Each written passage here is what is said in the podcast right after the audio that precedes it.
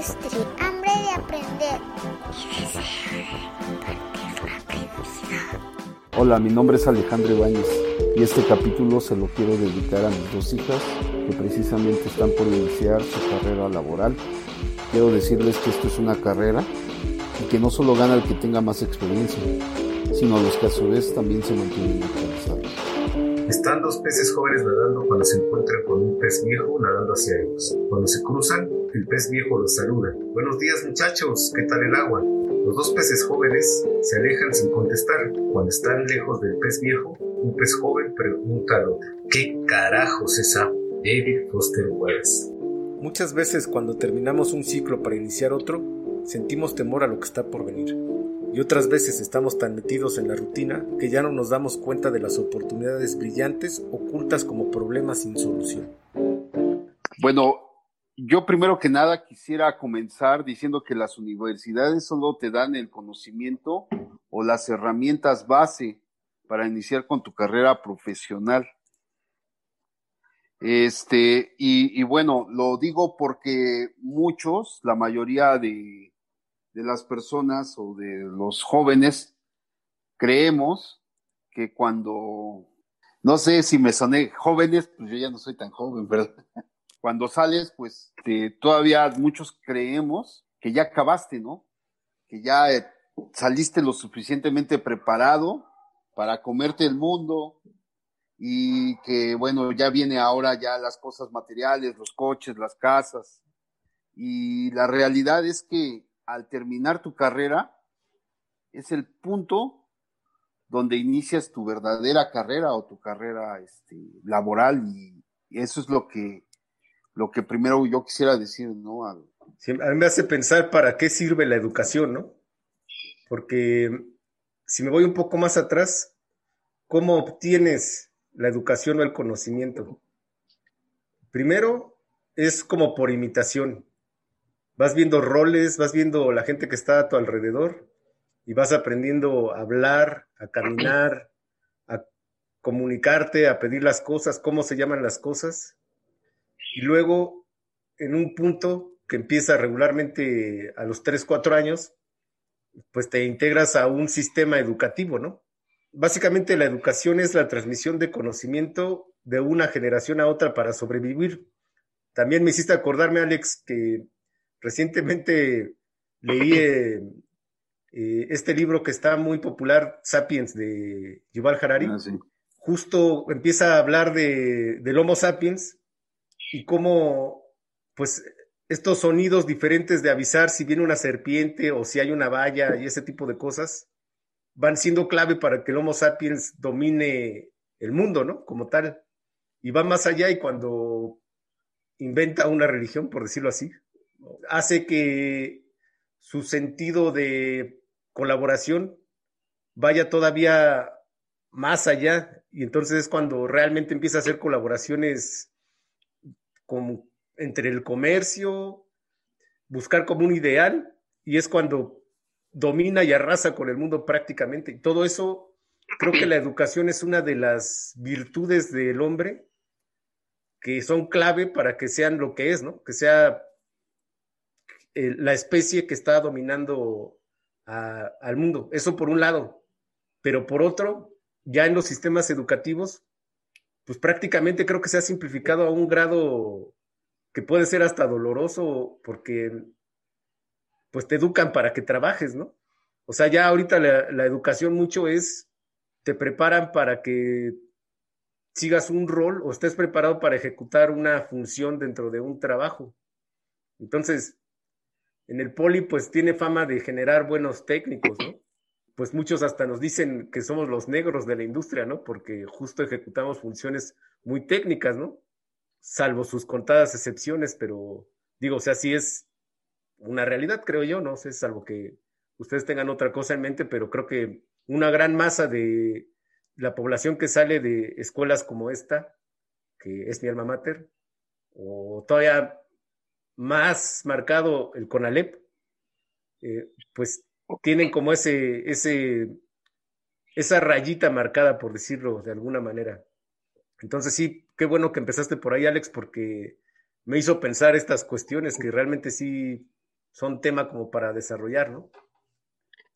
Yo quería plantear de, de la formación para después ir a la, a la educación. Creo que la formación viene desde casa, el entorno que te rodea y qué es lo que puedes ver tú desde niño. Creo que es una, pero también creo que tenemos un, un libre, libre, un libre pensamiento eh, que internamente te puede llevar más allá de lo que tú tienes en tu entorno. Y de esa realidad, eh, tú como ser humano, cuando llegas a una conciencia, si por ejemplo tienes una familia eh, económicamente carente y sin un modelo que te, que te va a llevar a hacer, a terminar una carrera, a, estudiar un diplomado, a, emprender por tu parte, creo que la tienes un poco más complicada porque no existe ese modelo, modelo, pero internamente sí puedes dirigirte hacia allá. Después de la formación que tienes en casa, que creo que es la primera educación que tú tienes o la primera visión del mundo que tú tienes, viene la escuela.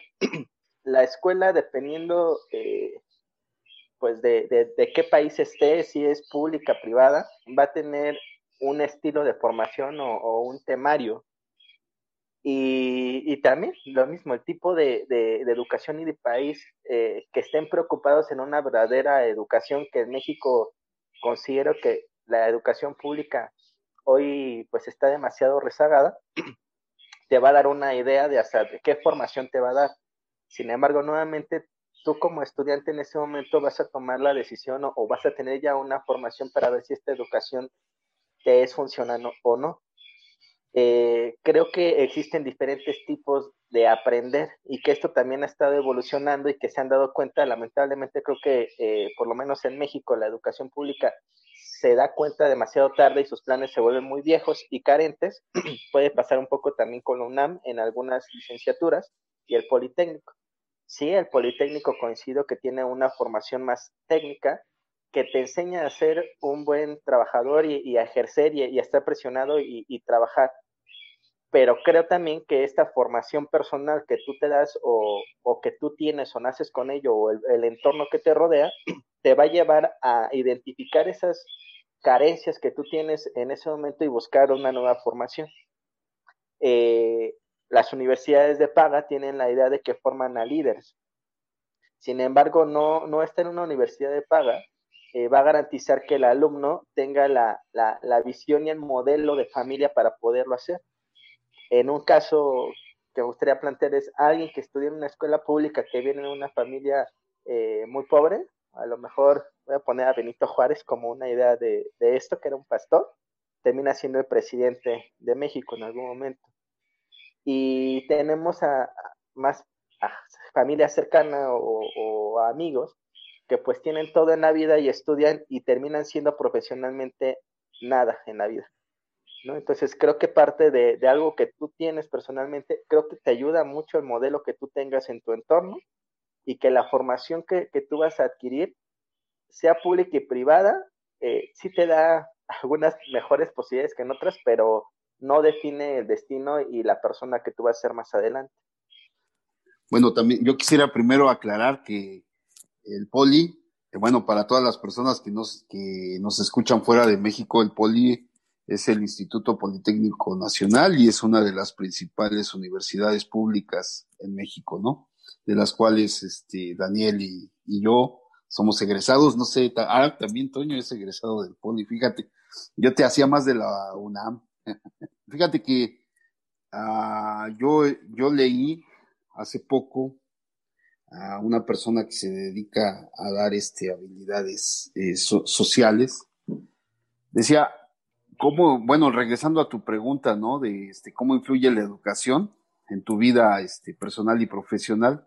Bueno, dice, él dice que lo que estás haciendo ahora tendrá repercusión en los siguientes cinco años. Entonces, imagínate cómo influye, ¿no? Esta parte, ¿no? Si, ahorita tú estás, este, en el caso de Toño que está, este, haciendo una maestría, bueno, pues imagínate, eso es lo que va a tener repercusión, o esto que está haciendo Toño ahorita está, va, tendrá repercusión en los siguientes cinco años, ¿no? Lo mismo, ¿no? Los que tomamos cursos, este, por separado, bueno, pues de alguna forma tendrá impacto, ¿no? En los siguientes cinco años. Eso es lo que quería comentar aquí. Fíjense, increíble. No hubiera creído que iba a decir esto cuando estaba en la escuela justamente hablando de educación, pero hice la tarea.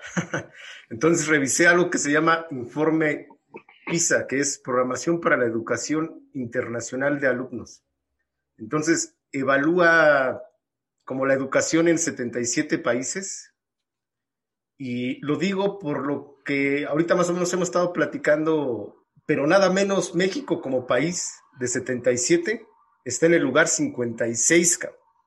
También eso habla mucho de, del entorno que, que decíamos que es clave porque finalmente, de alguna manera, la base de, en que aprendemos es la imitación, ¿no? A veces es bajo un sistema, a veces no. Depende de lo que está en tu entorno, pero hay eso en, en, en nuestro costal, ¿no? Ah, está eso. Entonces, otra cosa es que, como hemos hablado en otras ocasiones, en otros episodios, la motivación que tiene uno también ese como fuego inter interior, yo sigo en esa postura, también tiene que ver, o sea, aún entre hermanos y bajo circunstancias muy similares, el resultado de uno y otro es diferente o el camino que cada uno toma es diferente, porque yo creo que existe eso interno que no sé cómo describir, por un lado. Por otro, independientemente de en qué escuela vayas, tú puedes encontrar modelos. Cuando escuchemos algo que tenemos, que estamos preparando para la audiencia, que son entrevistas de cada uno de nosotros para que nos conozcan mejor. Les voy a dar, voy a hacer un spoiler que es que Alex tiene un caso muy bonito al respecto, ¿no? De un maestro que inspira justo estaba viendo ayer, vi dos películas con intención de tener algo más que platicar hoy, que es La Sociedad de los Poetas Muertos. Aquí hay un maestro que inspira, y hay dos cosas que me llaman mucho la atención.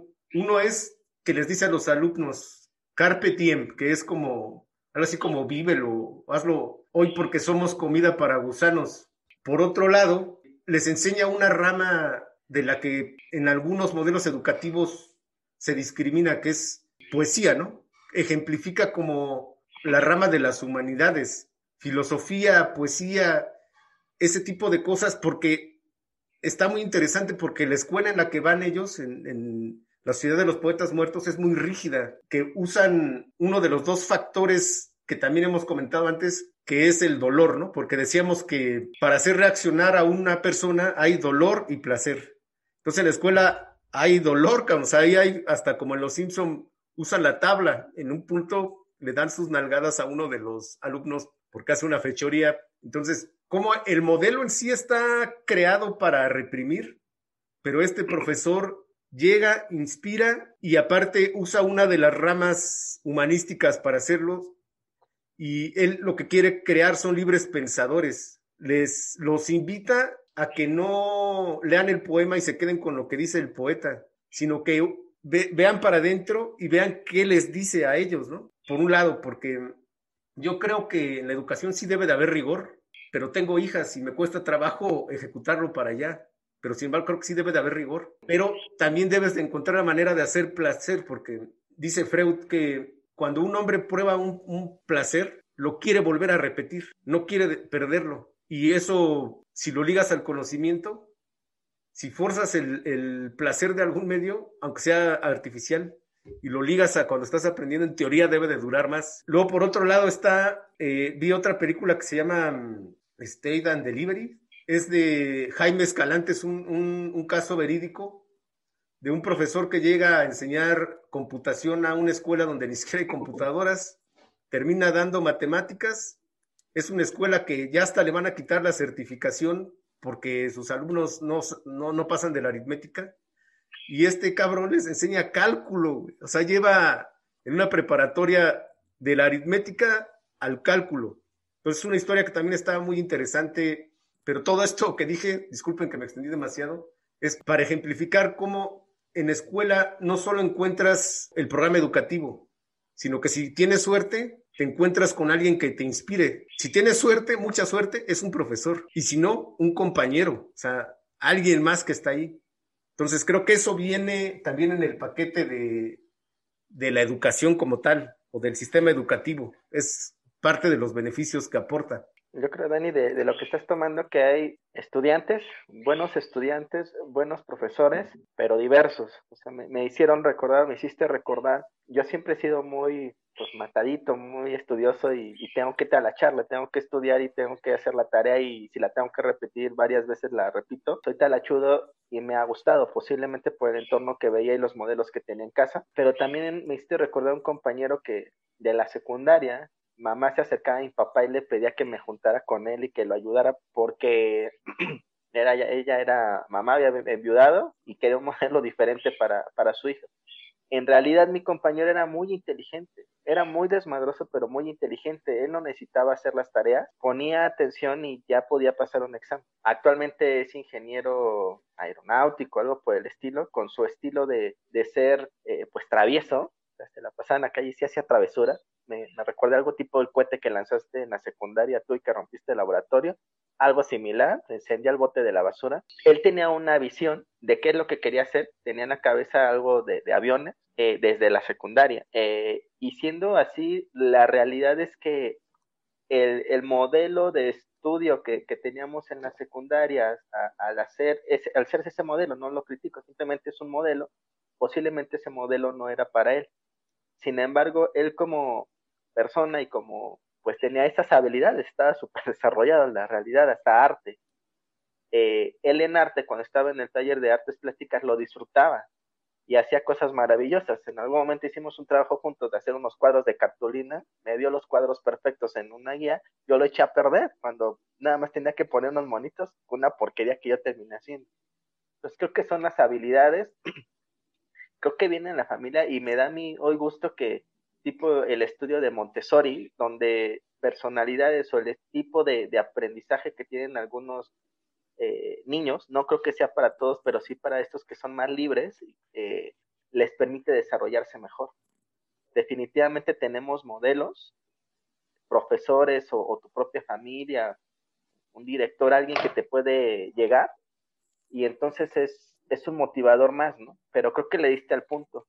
Mientras que tú hagas lo que a ti te gusta hacer o descubras para qué eres bueno y qué disfrutas, va a ser más fácil. Y creo que la parte de orientación vocacional, cuando te toca decidir hacia dónde dirigirte, es algo súper importantísimo, porque cuando terminan siendo doctores y querían ser actores, creo que ahí pues tendrán un conocimiento, pero no estar haciendo lo que, lo que eh, pues lo que quiera hacer. Fíjate que para enriquecer un poquito nada más el factor que comentabas, este Dani, que sí es bien importante que este, dentro del paquete se incluya, ¿no? Alguien, un, eh, algo, una persona que te inspire.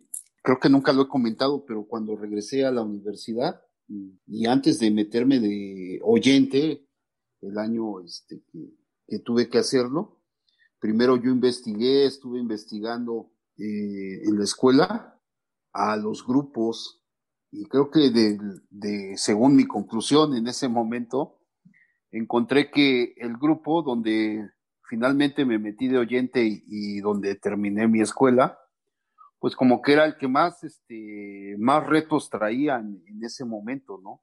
Comparándolo con el resto de, de la generación. Entonces, de alguna forma, eh, yo decía, no, pues es que yo, o sea, yo ya no llego a, a este, echar relajo, ¿no? A la escuela, yo voy a llegar, pues ya a estudiar, y a mí me interesa más un grupo que no mate clases, que tenga buenos maestros, ¿no? Es más que nada así como que por ahí fue la forma en que llegué a, a este grupo. Entonces, este, pues sí, creo que cuando yo llegué ahí es porque yo ya estaba convencido que era de los mejores grupos que, que, está, que había en ese momento. Y por supuesto esa, esa parte, pues también me, me hizo sentir muy cómodo porque creía que estaba en el mejor grupo, ¿no? Entonces creo que sí, este, también ese factor que, que acabas de mencionar es bien importante. Yo estaba en ese grupo. no lo quería decir, pero bueno, ya lo dijiste. Si no tenemos nada más que aportar sobre esta línea que vamos abordando, creo que la llevamos por buen camino. El lugar, ¿creen ustedes que el lugar en donde estudias define tu éxito? Si entre más estudias, más incrementas tu probabilidad de tener éxito. Yo creo que deberíamos darle espacio a cada pregunta. Ok, entonces. Y entonces, regresando a esa a la pregunta que dices, si el lugar donde estudias define tu éxito, por supuesto que no. Por supuesto que no. Este, eh, lo hemos hablado en, en episodios anteriores también. Cuando tú dejas de aprender, pues realmente empiezas a morir, ¿no? Entonces, el hecho, y repito, este, básicamente la universidad lo único que te da es el conocimiento básico para que tú empieces a, con tu carrera profesional, ¿no? Entonces, ¿qué, quiere, ¿qué quiero decir con esto? Después de que hayas terminado tu carrera, tú tienes que seguir este, aprendiendo, tú tienes que seguir creciendo en esa parte, ¿no? Entonces, por supuesto, el lugar donde estudias no define tu éxito. Ese es mi punto de vista. Toño. Para mí, definitivamente, el lugar donde estudies no define tu éxito, pero sí te puede dar oportunidades diferentes. Eh, creo que cuando tú estudias, por ejemplo, en una escuela pública y no tienes esta parte o educación en el, en el sistema educativo de liderazgo, eh, ya tienes una área de oportunidad más que si estuvieras en una escuela privada, que también tendrá algunas otras áreas de oportunidad, que te demuestra más tempranamente o que tiene el plan de capacitación, el plan educativo de liderazgo. Además, si me voy un poquito más allá, es los modelos que están cerca de ti. ¿Qué tanto puedes ver? Creo que para mí estar en una mezcla de ambas, si fuera, no sé, a mí se imagina hacer roles de cambios de escuela para vivir diferentes realidades de entornos, como que existiera ese, ese plan, te da mayores oportunidades. Pero creo que, creo que el éxito depende de cada una de, cada una de las personas. Creo que posiblemente tenga que poner mayor esfuerzo a alguien que tiene menos modelos y menos eh, posibilidades para poder llegar a ser exitoso, eh, y no siempre, pero creo que puede ser un poquito más talachudo, eh, pero el éxito creo que depende de uno mismo. Sí, coincido. A mí me hace pensar mucho, no sé si han visto por ahí una ilustración, está unas, unos escalones enormes y dos muchachos subiéndolos y un muchacho va subiendo a puro pulmón, ¿no? Así como colgándose de cada escalón por escalón y al otro muchacho está un mayordomo poniéndole una escalerita de libros, o sea, le va haciendo escalones más pequeños de libros, va subiendo más rápido y más tranquilo. Creo que sí refleja una realidad porque, bueno, primero hay escuelas que complementan el plan de estudios, digámoslo así. Entonces integran humanidades o otras em, disciplinas a la escuela. Eso no importa si es pública o privada. O sea, hay modelos educativos diferentes de acuerdo a la institución. Entonces eso, eso es un factor. Y luego, si vamos a la parte de escuelas privadas, que además son buenas escuelas, con el recurso económico pueden contratar estrellas como maestros por un lado, entonces, digamos que tienen buen software, vamos a decirle así, y pueden también tener equipo de vanguardia. O sea, vayámonos a, a lo máximo que se puede lograr. ¿Quieren tener equitación? Hay caballos, hay establos, o sea, hay eso en, el paquete, ¿no? Eh, las computadoras del día, los softwares y el licenciamiento de software que se está usando en la industria, lo tienen. Entonces, obviamente eso, pues, va a dar facilidades porque ya vas a tener experiencia en el uso de herramientas que son reales, ¿no? Si, por ejemplo, tiro con arco, vamos a decir, pues tienes el arco más pro y no un palito con una liguita, ¿no? Entonces, eh, no es puro talento, sino que tiene un entorno muy adecuado para, para acercarte más al éxito. Y si le sumas el talento, pues es una catapulta imparable, ¿no? Entonces, definitivamente sí da ventajas. La forma de pensar, obviamente, pues va a ser diferente. La gente con la que te relacionas también te puede poner escalones en el camino laboral, pero esto es solo si lo pensamos como direccionado a cómo te vas a ganar la vida, ¿no? Entonces, no solo te educas para eso también, ¿no? Entonces, mi conclusión sería que entre mejor, si el lugar en donde te educas tiene buen hardware y buen software, esto hablándolo como instalaciones, eh, recursos más maestros y filosofía adecuada, definitivamente sí te va a facilitar o te va a dar una probabilidad más amplia de, de ser exitoso económicamente, vamos a decirlo así. Esa sería mi conclusión. Fíjate que Dani, como comenta la imagen, la ubico perfectamente. Eh, sí, creo que tienes mejores posibilidades o tienes mejores herramientas por, por, por donde estudias, si estudias, si tienes la capacidad de nivel económico. Sin embargo, también eh, el otro que está subiendo y se está haciendo más fuerte, empieza a desarrollar otras habilidades para poder lograr ser exitoso. En, en, esa imagen yo te puedo decir que, que, eso visualizo, ¿no? que está subiendo y que le está costando más, eh, va a valorar más, se va a hacer de músculos, va a estar más corrioso. Eh, y, y, nuevamente, aparte del sistema educativo que estés y, y, y donde estés, es tú como estudiante. Porque si tienes todo eso y no lo aprovechas porque no estás preparado o no tienes esa visión, pues el sistema tampoco va a servir. Te va a dar ventajas una, una, una escuela privada precisamente por lo que comenta Toño, ¿no? De que te da más habilidades humanísticas, ¿no? Contra una escuela de gobierno que se enfoca mucho, en este caso en el Politécnico, que se enfoca mucho, pues a dar más información o a, darte este, este, más fundamentos técnicos. Por supuesto, hay una, una, va a haber ventajas o desventajas en algunas de ellas. Pero al final del día, pues la respuesta es no, o sea, la respuesta, el lugar donde estudias no define tu éxito, siempre y cuando tú tengas, estés consciente de que no solo se trata de terminar una, una carrera, ¿no? Sino que se trata de seguir creciendo y seguir, eh, bueno, aprendiendo, ¿no? Aprendiendo y por supuesto capacitándote, ¿no? Y seguir estudiando. No necesariamente necesitas eh, empezar una maestría o un doctorado, ¿no? Este, actualmente, hoy en día, pues la, la manera de, de, capacitarte, pues es ya tan fácil como pagar, este, hacer un curso en línea, ¿no?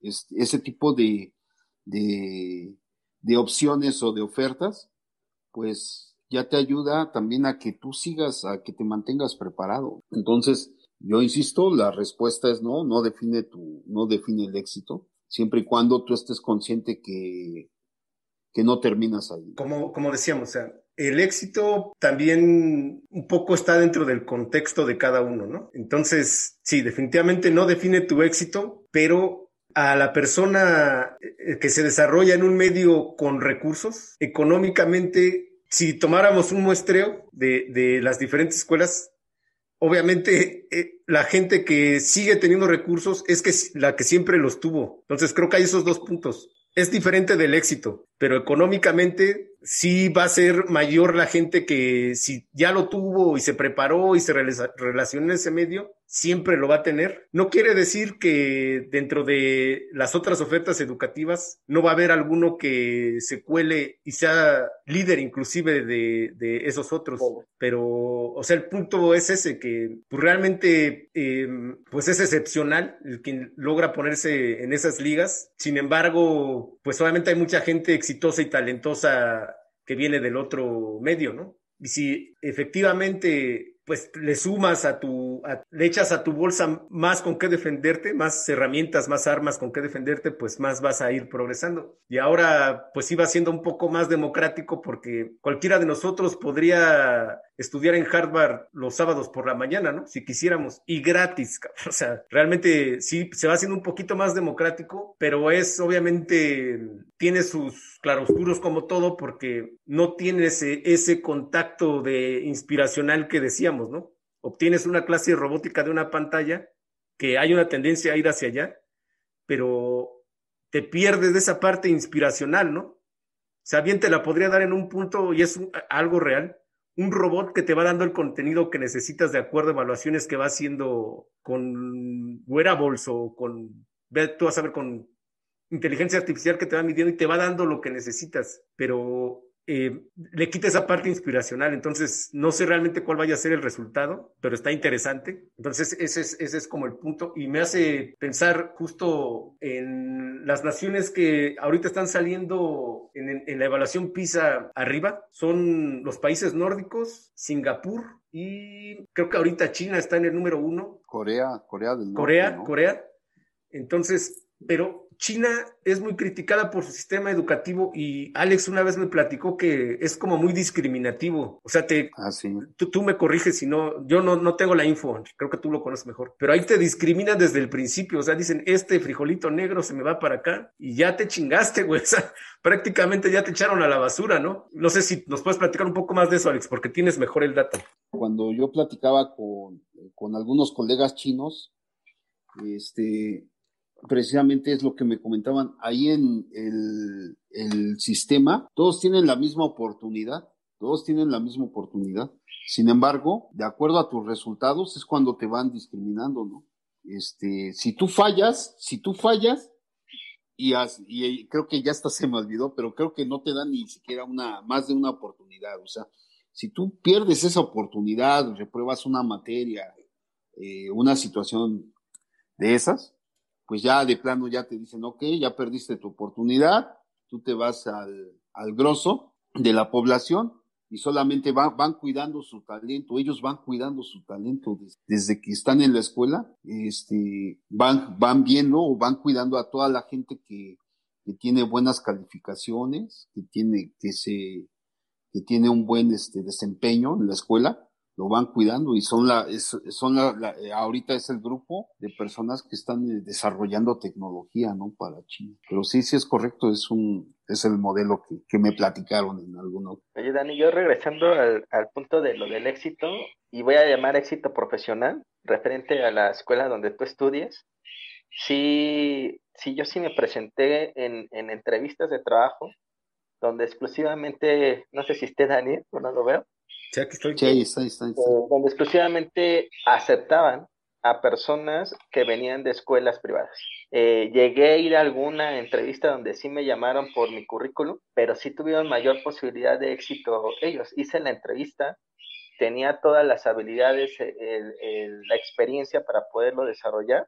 Sin embargo, ya me discriminaba la, el- el- pues la postulación ya me discriminaba por haber estudiado en una escuela en ese entonces. Si hablo de éxito profesional, eh, de la pregunta, en México, profesionalmente hablando, a mí sí, yo sí tengo un caso donde por no estudiar en una escuela privada, no, no tuve el perfil, aunque tenía todo el soporte educativo eh, y experiencia, y por eso no me dieron en algún momento en mi vida. Entonces a mí esto me, me hiciste recordar esa posición y por lo menos en, el- en, en México, y te hablo hace 10 años, yo sí me afronté a eso. A mí me truncó una posibilidad de vivir otras cosas por no haber estudiado en una escuela privada en ese Fíjate que también hay que tener en claro esto. El éxito es una habilidad que también, que también se aprende. Entonces, creo que la intención de este podcast es que, que sirva, ¿no? Para la gente que, que pase por alguna situación similar, pues que le sirva de inspiración o de, de experiencia. Entonces, yo reitero nuevamente, el lugar donde tú estudies no define tu éxito, ¿no?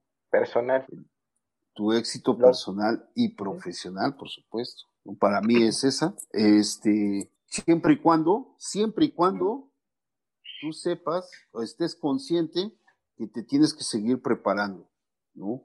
Que tienes que desarrollar habilidades este, humanísticas. Y, y- y lo que acabo de decir, ¿no? Que el éxito también es una habilidad que se, que se. Tengo ganas de que invitemos a un maestro, güey. No sé si ustedes Ah, conocen a, a algún maestro que nos quiera acompañar. A mí me viene a la mente Mimi, Toño, porque tiene como esta parte humanística. Es la, la- mi amiga actriz que te platiqué, te mandé un, un enlace, Alex. Ah, sí, sí, gracias. El boleto, ¿no? Ajá. Ella da tours en museos, es actriz, se hace como presentaciones y es maestra de CCH, güey. Entonces, creo que nos puede ayudar como a traer el los modelos educativos a, a la mesa y experiencias más con alumnos. O sea, creo que, creo que pudiera ser, este tema da para mucho, entonces mm, la voy a buscar para que, a ver si quiere apoyarnos a participar a, a una mesa redonda como esta. Bueno, muchachos, si el éxito no está determinado por el lugar de donde vienes, ¿qué cosa sí lo determina? Para mí, creo que eh, en la experiencia que tengo, definitivamente es qué tan pronto encuentras qué te apasiona a ti y para allá diriges tu, tu educación y tu éxito y tu formación. Eh, tu propia capacidad de resiliencia y sobrepasar esos momentos no tan agradables y que te llevan a dar el siguiente paso y el siguiente escalón, que no te congeles, tu entorno familiar y los modelos que tú encuentras no familiares en ese camino de buscar el éxito, eh, tu capacidad para buscar la manera y las herramientas para seguir creciendo y, y definitivamente la mezcla perfecta para buscar el éxito, pero en todo tu ámbito personal, familiar, amigos, eh, días de descanso. Esos serían los puntos que para mí van a, llevarte a buscar el éxito. Excelente.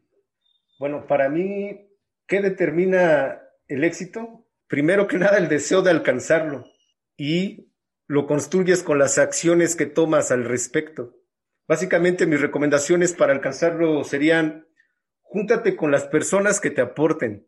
Por ahí una frase muy famosa que dice que eres como las cinco personas con las que pasas más tiempo y lo creo, realmente sí lo creo. La otra recomendación sería sacrifica un poco de placer momentáneo para obtener el duradero. Construye hoy para el mañana, ¿no? De alguna manera. Y mi última recomendación sería no lo dudes. Tú puedes, lo vas a hacer. Mientras tú lo creas, estoy seguro que lo vas a hacer. Ah, por mi parte, yo quisiera, más allá de dar unos tips o de decir qué es lo que define el éxito, yo, yo quisiera dejar bien claro que todos debemos de estar conscientes que el desarrollo profesional no está asegurado con una preparación académica. Y eso es eh, lo primero. Y eh, con respecto al, al éxito, es importante, es importante que todo el mundo entienda que siempre va a haber un proceso natural de crecimiento y como comentaba Toño, estoy convencido este, que los primeros años dedícate a, enfocarte a qué es lo que te vas a, a, qué es lo que te quieres dedicar, eh, hablando de tu vida profesional. Dedícate a aprender, aprender y también siempre estar atento a las oportunidades que te presenta la vida, ¿no? Porque muchas veces nosotros terminamos la carrera y, bueno, dices, ah, bueno, eres ingeniero mecánico, pero realmente ingeniero mecánico abarca es un mar, es un océano de oportunidades. Entonces muchas veces no sabemos a qué es, qué es lo que nos vamos a, a querer dedicar. Entonces, simplemente está atento, es una recomendación, estate atento a las oportunidades que se te presentan, si alguna de ellas te puede interesar y por supuesto después alíñalo a las necesidades del mercado y prepárate. Eso es Súper bien, muchachos. Lo tenemos por hoy, lo tenemos. En esta ocasión decidimos parar de grabar porque nos hace falta la opinión de alguien que esté en la docencia. Estamos buscando. Si conoces a alguien o eres tú y tienes algo que decirle al mundo, si te gustó lo que escuchaste, están nuestros datos en la descripción. Contáctanos y platicamos para generar una plática contigo.